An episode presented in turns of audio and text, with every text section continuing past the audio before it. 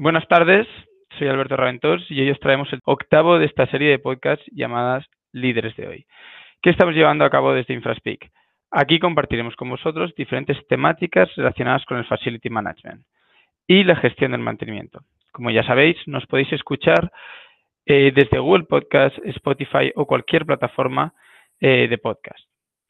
Estos podcasts eh, están realizados en un formato breve de 30 minutos para no quitarle mucho tiempo a nuestro invitado, que esta semana es Iván Gómez.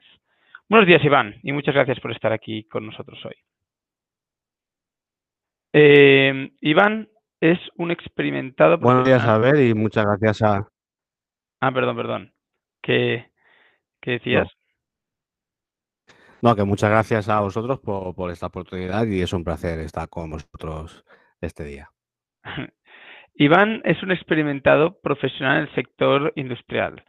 Eh, ha ostentado diferentes cargos en diferentes empresas hasta llegar a ser director de operaciones en Carbo Electric. Además, es vocal de la Junta Directiva del Instituto de Ingenieros Eléctricos y Electrónicos. No sé, Iván, ¿quieres añadir algo más sobre ti, tu experiencia Sí, bueno, eh, como bien apuntabas, bueno, pues llevo más de 20 años en el sector del mantenimiento. Em, soy una persona que me considero que he hecho quizá el proceso inverso a lo que es habitual, es decir, eh, empecé a trabajar desde bien joven y fruto de, de, esos comienzos en lo que es el sector de mantenimiento, que es algo que realmente eh, me apasionaba decidí empezar los estudios acabando por la ingeniería mecánica, ¿no? Con lo cual, pues como te decía, quizá he hecho el proceso inverso, pero al final creo que con una mayor sacrificio, creo que ha sido realmente positivo porque he podido, como se dice vulgarmente, mamar desde cero que es este, este, mundo tan complejo del mantenimiento industrial, ¿no? Eh, actualmente, como bien apuntaba, soy Dime, dime. No, no, no, no, no, continúa, continúa, perdón. No, ya para finalizar la presentación, como bien apuntabas, actualmente soy el director de operaciones de Cabo Electric eh, y aquí pues eh, pero compartiendo con todos los compañeros pues esta, esta pasión por el mantenimiento.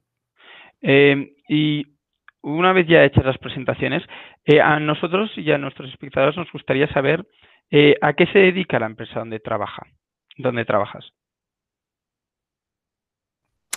Bien, pues eh, que es una empresa que se dedica al mantenimiento industrial, pero que está orientada en un sector muy específico. Dentro de mantenimiento, como bien sabrás, hay infinidad de, máquinas y aplicaciones y sectores.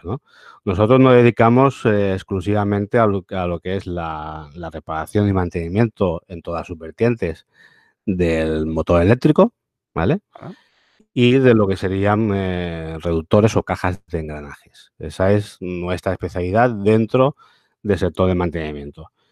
Dentro de esta especialidad nosotros hacemos, eh, como te decía, todo lo que son mm, la tipología de mantenimiento del taller, como el preventivo que se hace normalmente en las instalaciones y el predictivo. ¿eh? Pues, online, todo tipo de maquinaria, en este caso que sea rotativa, pues ya, como te decía, o motores eléctricos o cajas Aproximadamente un año y medio, dos años, hemos apostado muy fuerte también por la formación.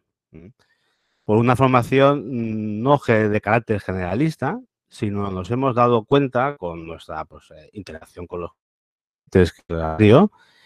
de que hay una demanda muy importante de formación, pero como te decía, no de carácter generalista, sino con carácter específico. Es decir, pues, eh, por ejemplo, ¿no?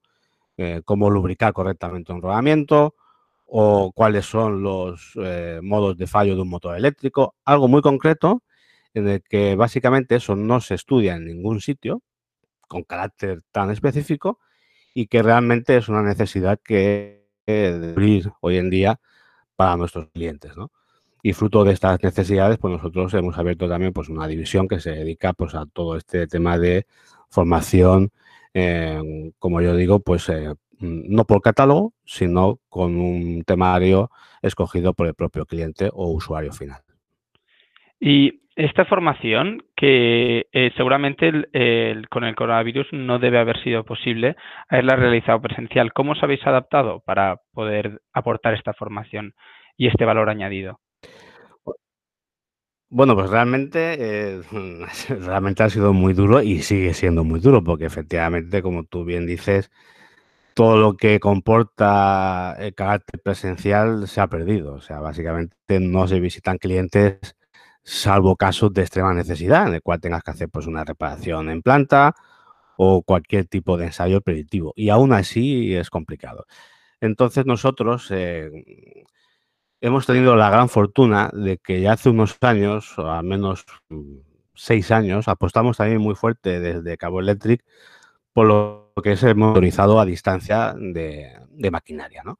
Entonces, eh, gran parte de nuestros clientes ya tienen un sistema de monitorizado con nosotros, con lo cual no nos ha sido necesario desplazarnos a, sus instalaciones para comprobar cómo están sus equipos. Esto que, fue una apuesta de futuro, pues realmente en estos eh, tiempos o en esta, digamos, circunstancia que estamos pasando con el coronavirus, pues realmente sí que se da, nos damos cuenta nosotros y los usuarios finales de realmente el valor añadido que supone tener eh, pues una máquina monitorizada, ¿no?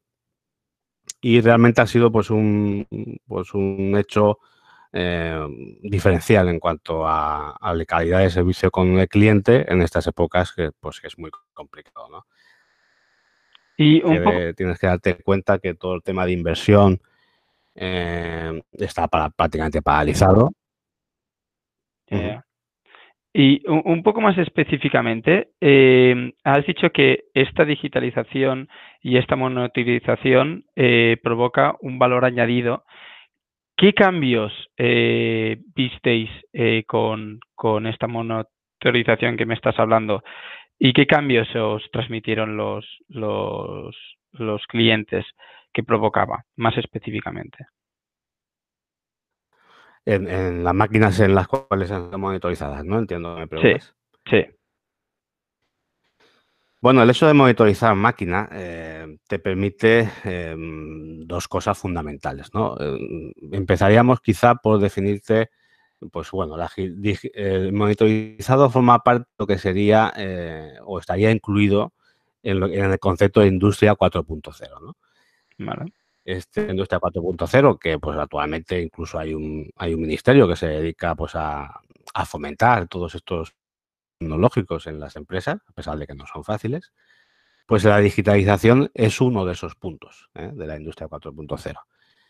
Esto pasa por eh, todo el sistema de mantenimiento mm, que lo tienes nuevamente en formato papel y, todos los ensayos que a hacer en máquinas que las tienes también de forma habitual en papel, pasarlo pues al formato digital, ¿no? Dentro de este formato digital, pues está lo que sería la instrumentación de la máquina de la que quieres analizar. Y esto te permite eh, lo más importante para mí, ¿eh? que es la obtención de datos. Disponer de datos reales en condiciones reales de funcionamiento de la máquina. ¿eh? Lo que te permite el monitorizado y que es la gran potencia que tiene frente a un análisis puntual, por ejemplo, de vibraciones, es que tú estás en la máquina durante 24 horas, 7 días a la semana, 365 días al año, en todas las características de tu proceso. Con lo cual, los datos que tienes son realmente muy fiables, porque es una imagen especular de, de tu proceso y te permite no solo saber cómo está la máquina en cada determinado momento, sino aquellas características de tu proceso que pudieran afectar al desempeño de, esa máquina. ¿no? Eh, pudiera, por ejemplo, una aplicación de prensa, pues evidentemente cada vez que tengamos un golpe de prensa veremos, veremos un pico en la vibración. ¿no? Em, todo esto, hacerlo de carácter puntual es muy, complicado y el monitorizado te permite, pues, eh, por un lado, obtener esos datos que luego vas a tener que gestionar correctamente y por otro lado también una profundidad en cuanto al conocimiento de tu proceso productivo. ¿Eso que te va a permitir? Te va a permitir actuar, evidentemente, cuando la máquina a la que estás analizando. Em, y eh, Ah, perdón, perdón. tipo de máquinas están, están sufriendo o, por culpa del propio proceso productivo. Eh, no, es, eh, eh, perdón, es que, es que se, se, ha cortado un poco. El, además, ah. Ah, vale, además, en, esta cantidad de datos que vosotros obtenéis gracias a, lo que nos hablas de la industria 4.0, ¿cómo los gestionáis? Porque nosotros desde Infraspeak, como empresa que desarrolla un, un GMAO, sabemos, bueno, nosotros hacemos gran parte esta gestión de, datos, pero vosotros desarrollasteis alguna aplicación eh, vosotros mismos o adoptasteis una, una aplicación externa de otra empresa? Bueno, nosotros todos los datos que, obtenemos de la máquina, eh, obviamente la enviamos a un, servidor y disponemos de una plataforma web que es la que, coge esos datos, los traduce y genera las alarmas en función de los, del, desarrollo de ingeniería que se hace. ¿no? Es decir, nosotros cuando analizamos, por ejemplo, un motor, lo que hacemos es analizar los modos de fallo que tiene ese motor, conocer internamente qué tipo de rodamientos tiene o qué engranajes eh, pudiera tener con el número de dientes, en fin, toda la información necesaria para poder hacer un proceso de ingeniería inversa y determinar cuáles son las frecuencias que debemos buscar para conocer sus amplitudes y saber cómo está. ¿no? Todos esos datos eh, se envían a través de, un equipo electrónico a, nuestros servidores, donde tenemos una aplicación web que es la que se encarga de coger esos datos, eh, hacer los cálculos pertinentes y mostrarlos al usuario.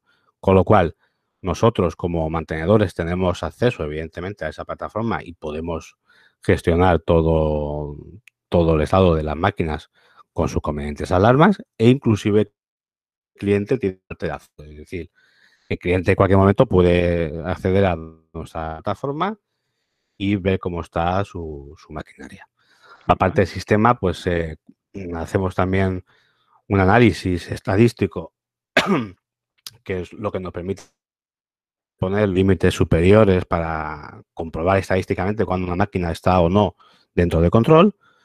Esto nos genera unos emails automáticos, es decir, si nosotros ponemos, por ejemplo, que una máquina cuando haya seis medidas en el que la tendencia es ascendente está fuera de control, esto nos manda un aviso. Nos manda un aviso al mail y nos dice, pues mira, tal motor tiene un problema en el rodamiento lado opuesto al acoplamiento.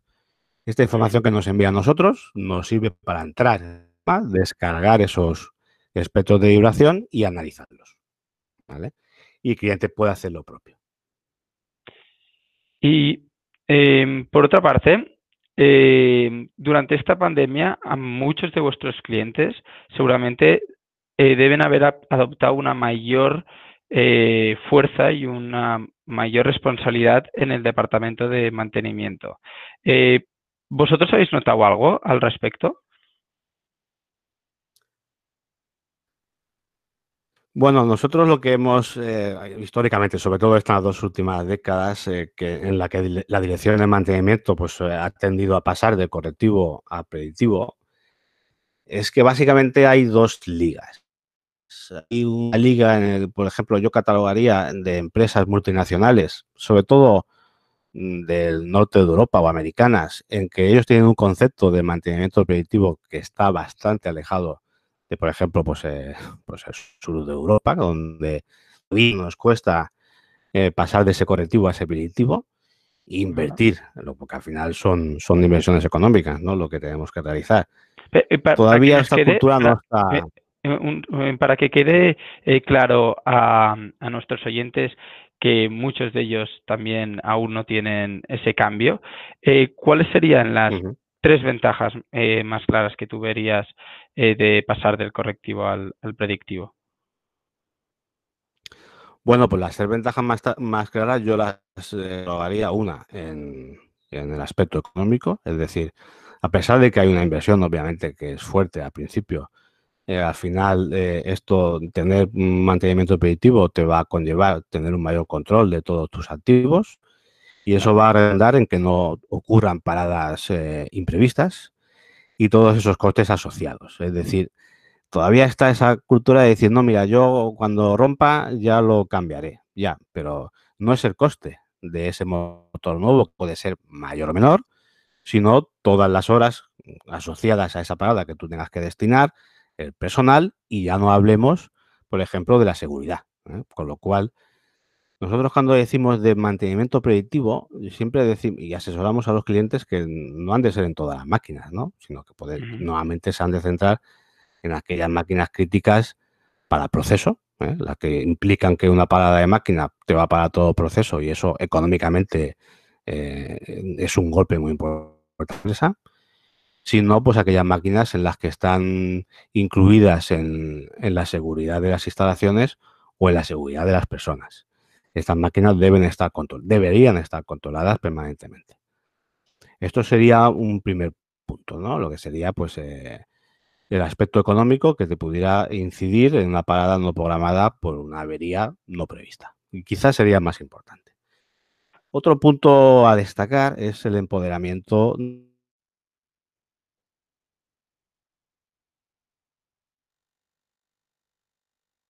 ¿no? Es decir, yo soy de los que pienso que una tipología de mantenimiento predictivo es capaz de concentrar sus energías en aquello importante, ¿eh? en aquellas máquinas que cumplen una función primordial para el proceso o para la seguridad de las personas. Cuando tenemos un tipo de mantenimiento correctivo, lo que hacemos es que vamos al día. Máquina que para, eh, pues máquina que hay que reparar. Entonces se va eh, normalmente y vulgarmente, como se suele decir, como un pollo sin cabeza, con lo cual, mm, bueno, vas tapando parches, pero nunca eres capaz de mejorar tu proceso, sino que vas siempre por detrás, va siempre eh, acción, reacción, una desgracia y tú tienes que, intervenir para corregirla. Pero no eres capaz de analizar tu proceso, qué es lo que está fallando, porque no tienes tiempo, básicamente. Entonces tienes, mm, pueden pasar dos cosas, o que te vaya muy bien con ese tipo de estrategia de correctivo, o que te vaya realmente muy mal. Lo cual, mm, nuestra idea es siempre pues, eh, ir mm, cambiando del correctivo al predictivo. Ojo, no en todo tipo de máquinas, como te decía. El correctivo se tiene que seguir manteniendo. Eh, hay motores de 5 kilovatios que, bueno, no es rentable hacer un análisis predictivo porque cuesta más el ensayo que el motor. Con lo cual hemos de aplicar aquí el sentido común. Sentido común en cuanto a qué tipo de máquinas debemos aplicar eh, el mantenimiento predictivo y esto por realizar una correcta estrategia de mantenimiento. Eh, y ya, eh, para acabar, eh, y, porque tengo que ser estricto con los, con los 30 minutos, eh, mm. nosotros en cada podcast preguntamos a nuestros ponentes que hagan una pequeña predicción, aunque sea complicado, que hagan un una pequeña predicción a cinco meses vista, seis meses vista, de cómo crees que estará la situación en, en tu sector. A ver si. ¿En cinco años vista, me has dicho? No, cinco meses, seis meses, que es lo que ah, calculan que la vacuna saldrá más o menos. Bueno, pues yo creo que estaremos realmente eh, básicamente como ahora. O sea, ha habido un parón muy grande. ¿Por qué? Porque el mantenimiento predictivo es como la fea o el feo en un baile, ¿no? Es decir, en, todas las crisis eh, económicas o sanitarias que al final derivan en una crisis social y económica también, ¿no? Eh, es uno de los peores, los más perjudicados. Es decir, cuando hay crisis económica, lo primero que hacen las empresas es recortar en predictivo. ¿Por qué? Pues fruto de esa cultura, todavía hay muchas empresas, en el que ven el predictivo como un lastre, un gasto más que otra cosa. Entonces hay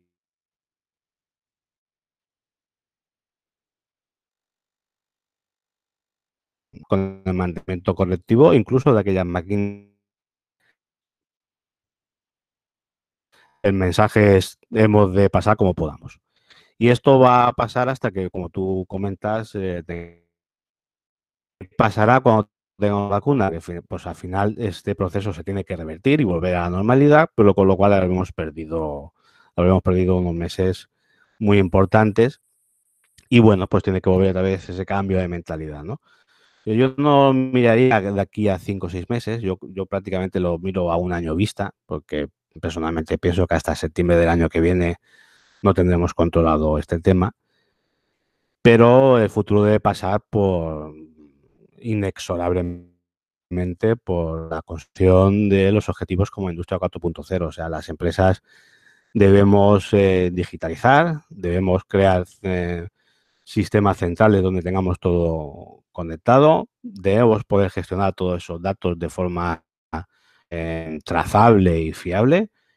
Y, al final tenemos que llegar a... Eh, lo ideal sería que el mantenimiento, en, todas sus vertientes, pero sobre todo predictivo, estuviera plenamente integrado en el proceso de producción. Es decir, eh, hoy actualmente pues existen los, los gemelos virtuales y la inteligencia artificial, que por aquí también ese futuro de mantenimiento predictivo, de tal forma que en una planta productiva pues tú tendrás eh, un sistema central que te integra entre todo, los datos de la producción, los datos del mantenimiento predictivo y ese sistema que idealmente pues, tendrá una inteligencia artificial, será capaz de cruzar esos datos y de tomar decisiones o ayudar al departamento de mantenimiento a tomar las decisiones oportunas.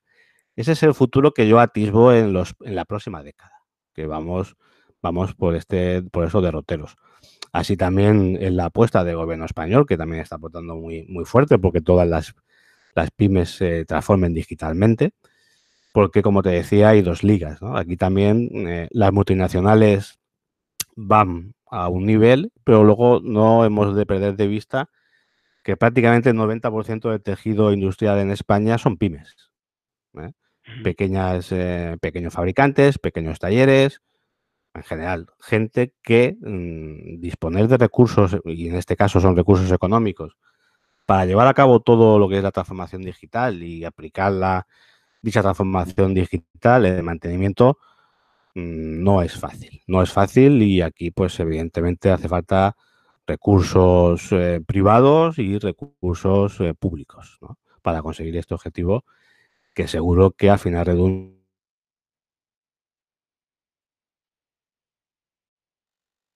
empresas. Cuanto mayor fiabilidad y disponibilidad de máquina y su mantenimiento, mayores son los beneficios económicos que te genera tu producto.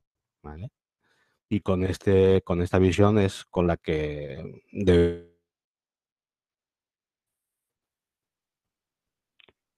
Y Em, más allá de, esto, nos has hablado que la inteligencia artificial sería, estaría muy presente en, el, en, la industria. Entonces, eh, esta inteligencia artificial, que, seguramente hará el trabajo que ahora hacen unas personas, ¿cómo crees que se tendrá que reinventar eh, los empleados para poder continuar desarrollando alguna función en la industria? Bien, aquí hay una paradoja que este tema que hables es muy interesante, ¿no? Muy interesante y preocupante a la vez. Evidentemente, eh, no lo digo yo, ¿eh? eso lo dicen los, la gente experta en este tema, eh, la transformación digital y la automatización de muchos de los trabajos que no aporten valor es un hecho. Ya, ya lo es y esto se agravará en el futuro, con lo cual no solamente habrá pérdidas de, puestos de trabajo, sino que el factor trabajo en los próximos años no será tan necesario para cubrir determinados puestos, con lo cual tendremos pues un espectro de la sociedad pues que no, va a tener una salida al mercado laboral, ¿no? Y esto es algo que, evidentemente ha de preocupar y ver cómo se integra pues todo el desarrollo tecnológico con el desarrollo social, ¿no? que es importante. Y luego, en cuanto en cuanto... Perdona, ¿me puedes repetir la última parte de la pregunta? Que no, que ahora no me viene a la mente. Eh, no, ¿cómo, ¿cómo se pueden reinventar eh, esos que han perdido el trabajo para... Es, aquí es donde mm, te decía antes que Abolética ha apostado muy fuerte. Eso solo se puede arreglar con, entiendo, ¿eh? bajo mi humilde punto de vista, con formación. Con formación y ya no hablo de la formación académica, que evidentemente es importantísimo tener una ingeniería o un, o un título de formación profesional, a veces muy denostado, pero que se necesita mucho actualmente también ese carácter de formación profesional, sino eh, la formación continua, o sea, el trabajador de presente ya eh, debe estar formado continuamente. ¿Por qué? Porque los cambios mm, van a una velocidad abismal. Es decir, el electrónico de hace cinco años con el electrónico de ahora, pues seguramente su sector ha cambiado barbaridad. Y pues eh, todo lo que son, por ejemplo, motores eléctricos, pues los accionamientos de potencia, todo cambia a una velocidad muy rápida y a qué profesional se quiera mantener en su puesto durante toda su vida laboral,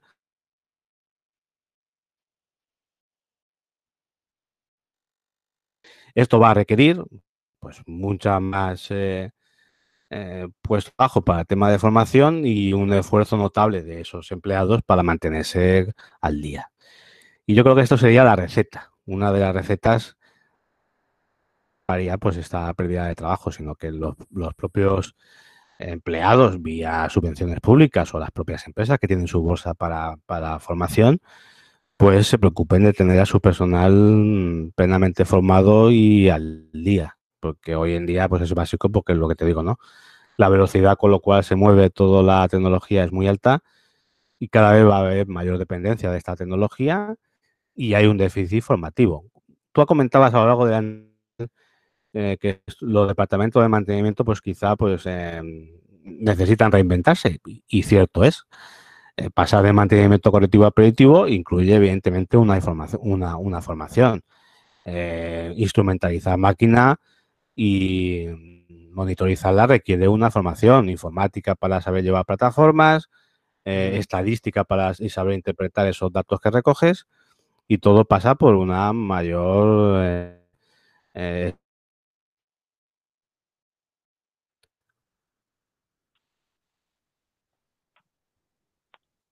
Y em, Iván, también eh, lamentablemente... Antes eh, en la presentación has dicho que... Sí, dime. No, eh, es que lamentablemente nos estamos quedando ya sin tiempo y, ya mm, por último, si quieres algo más que añadir.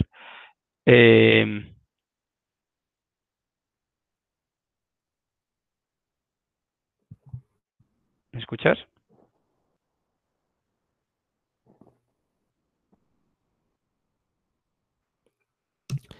No sé si, si me oyes. Ah, no, ahora, ahora te vuelvo, te vuelvo a escuchar, ahora sí.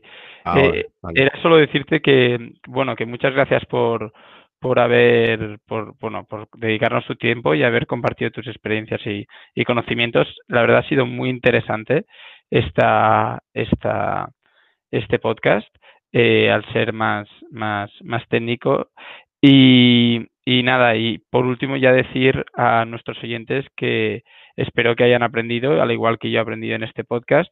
Y como bien sabéis, vamos a colgar, eh, bueno, eh, podréis escuchar este podcast en nuestra página de LinkedIn España. Y si tenéis alguna duda o alguna cuestión, solo me la tenéis que transmitir, que estaré encantado de transmitírsela a Iván o a cualquier eh, miembro de nuestra empresa. Y muchas gracias de nuevo, un saludo a todos y hasta la próxima.